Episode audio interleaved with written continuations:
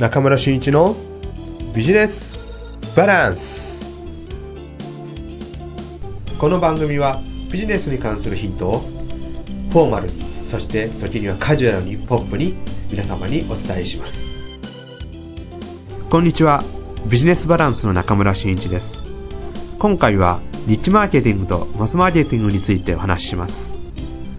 それではスタートです。マスマーケティング。まあ皆さんもご存知の言葉ではないかと思います。まあ、一般消費者に対してどのように自分たちの商品や、えー、サービス、そして会社自体のことを知っていただくかということを、まあ、展開していく、プロモーションしていくことになるんですけども、えー、大きくはやはりこうイメージ的なものが多いですね。イメージ的なものを、えー、消費者の人たちに植え付けていって自分たちの商品をより知っていただこうということですね。まあ、これはいわゆる広告という手法を使っていくんですけれども、まあ、あのー、主には、えー、広告代理店さんが、えー、テレビ、そしてラジオ、新聞、フリーペーパー、雑誌、まあ、そういったものを、えー、ご提案しながら、より消費者の人たちに見ていただいて、えー、効果のある、えー、ことを提案をしていくっていうことで、え、事業者の方々は利用されるんではないかと思います。まあ、最近ではね、非常に消費者が、えー、いろいろな消費志向というのも多様化してまして、なかなかマスマーケティングでは、えー、効果のある広告ができないというふうにも言われておりますが、まあ、そういった中でもやはりこういった、えー、広告というのは大事だということで今だ今でも、まあ、活用されているというのがこのマスマーケティングになると思います、えー、ビジネスバランスという考え方で言いますとそのマスマーケティングには対極した考え方が間違いなくあります。まあ、それがニッチマーケティングというものになります。このニッチマーケティングなんですけども、これはある意味特定の人、まあ、特定の消費者とかね、特定の層とか、まあ、そういった、方々に自分たちの商品やサービス、そしてお店のことを知っていただくためのプロモーションを行っていくということになってきます。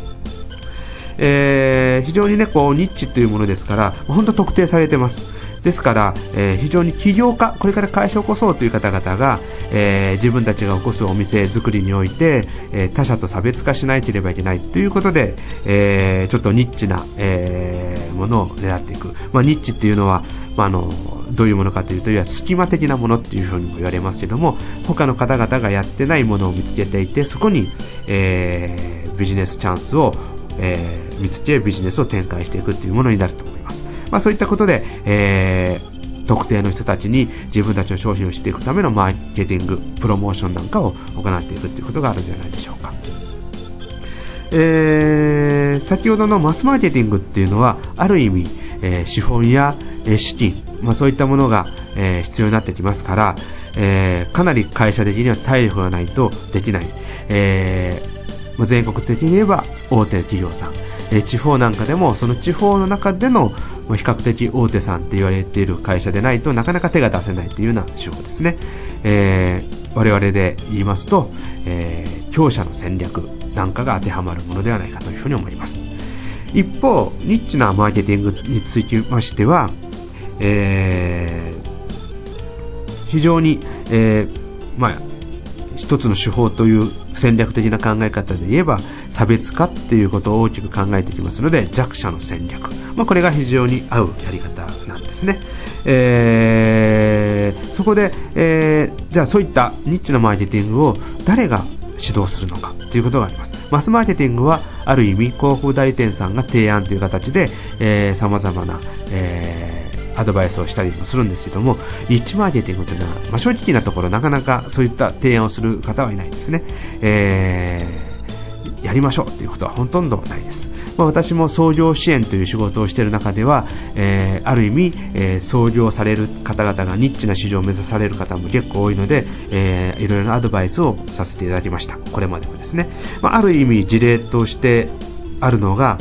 えー、そうですね、今から5年前でしょうか。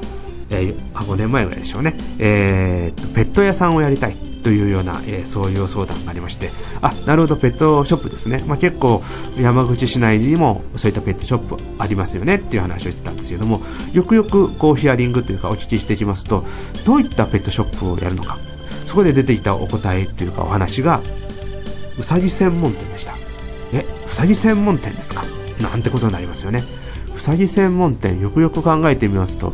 え山口県にはまずないよな。ちなみに西日本というか全国的にはどうなんでしょうっていう話を聞きしますと、まあ、岡山までには1軒あるんですけども岡山から西に関して言うともうないんですとですから、まあ、中国、四国、えー、九州でいうと本当ニッチな市場なわけです、まあ、そういった、えー、ところでご商売をしたいということだったのでまあ、そのプラン作りからちょっとマーケティング、えー、お手伝いしたんですね、うん、こういったニッチな市場、まあ、非常にある意味難しいです。誰もが知らない分野に、えー、行っていくので、非常に広告というよりも PR と広報というのが非常に重要になってきます。まあ、そういったアドバイスをしていきました。まあ、じゃあこのニッチマーケティング、実際にアドバイスをする人って誰なんでしょうってなってくると、これはコンサルタントの仕事になってくると思います。マスマーケティングは広告代理店さん、えニッチマーケティングニッチマーケティングはえーとまあえー、コンサルタント、マーケティングの得意なコンサルタントになってくると思います。まあ、そこでですね、えー、そういった、えー、部分で言いますと、いかにターゲットを研究するかっていうのが非常に重要になってくるわけですね。でこの、えー、っとニッチなマーケティングも今まではどちらかというと小さな会社であったり、えー、創業間もない会社が差別化で取り組む内容だったんですけども最近は消費者の多様化から大手中小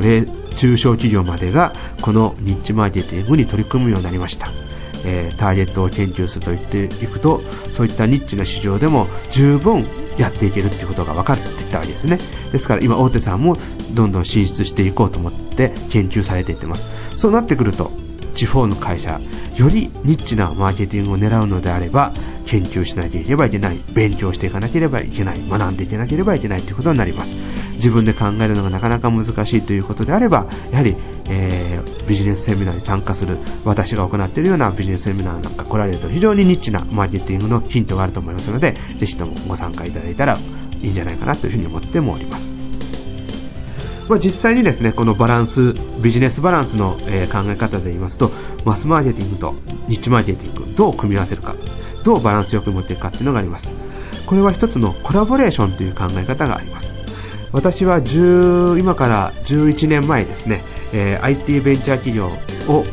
の経営者をしてました。えー、キャストという会社をやってたんですけどもその時さまざまな、えー、プロモーションということを手掛けていたんですけども、えー、ある会社と一緒に連携することになりました。これが何かと言いますと、えメディアミックスプロジェクトです、え山口情報サイト yweb.com っていうプロジェクトを立ち上げました。この立ち上げた際の、え協力一緒にやっていただいた会社っていうのがテレビ局と、えラジオ局です。山口のテレビ山口という会社と FM ラジオを開局され、あの、やっておられました FM, 山口さん。この、え2社と、我、私の会社 IT ベンチャー企業のキャストという3社での、えー、ビジネス展開です。これは何を目指したかと言いますと、ニッチなマーケティング、ニッチな市場ですね、と、マスマーケティング、いわゆるマスの、えー、マーケ、えー、マーケットを狙った、え、展開を行うことによって、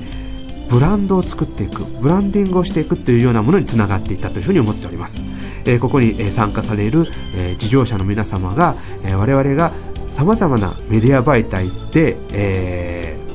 ー、メディアミックスの中で情報、いわゆる広報 PR をしていきますので、その方々にとってはある意味ちゃんと取り組めばブランディングが図れたっていうことができたと思います。まあ、こういったことをやっていたんですね。これが一つのマスマーケティングと、えー、ニッチなマーケティングの組み合わせであり、ある意味ビジネスバランスでいうと、どこに視点を持っていくかということでの考え方による新しいビジネス展開だったと思います。10年前、これを私はやりました。今、またこれが非常に注目されています。マスマーケティングとニッチマーケティング、これをいかに展開していくか。なぜならば、これはですね、えー、ターゲットというところが今非常にマーケティングで注目されているからです。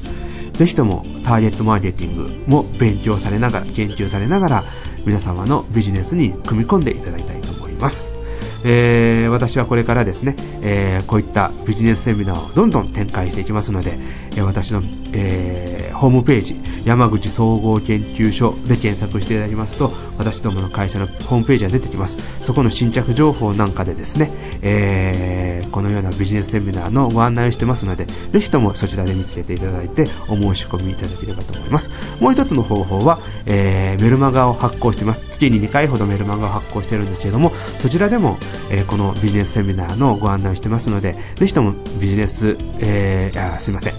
えー、メルマガですね。メルマガのごと、えー、無料購読という形でご登録いただきますと配信いたします。そしてこのビジネス、えバランスという番組でもどんどん、えー、ビジネスセミナーのご案内もしていこうと思いますので、ぜひともですね、え、このメディアを利用した形で私のセミナーの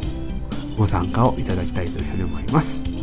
えー、今回はこのようなニッチマーケティングとマスマーケティングについてビジネスバランスを考えてきました。次回また、えー、新たなテーマでお話ししようと思います。それではまた次回皆様とお会いできることを楽しみにしております。それではどうもありがとうございました。この度、Facebook ページでビジネスバランス研究所を開設しました。このビジネスバランス研究所は、ポッドキャストで配信している中村真一のビジネスバランスに連動した形で運営していきます。番組では紹介できなかったことやゲストとしてお招きした方の紹介をより詳しく、そして商品や会社の PR なんかをさせていただこうというふうに思っております。ぜひともこのビジネスバランス研究所のページにアクセスしていただきまして、感想、そしていいねを押してもらえれば本当に幸せます。このビジネスバランス研究所は検索サイトでビジネスバランス研究所と検索していただければ表示で、表示されると思いますので、ぜひともアクセスしていただければと思います。それではよろしくお願いします。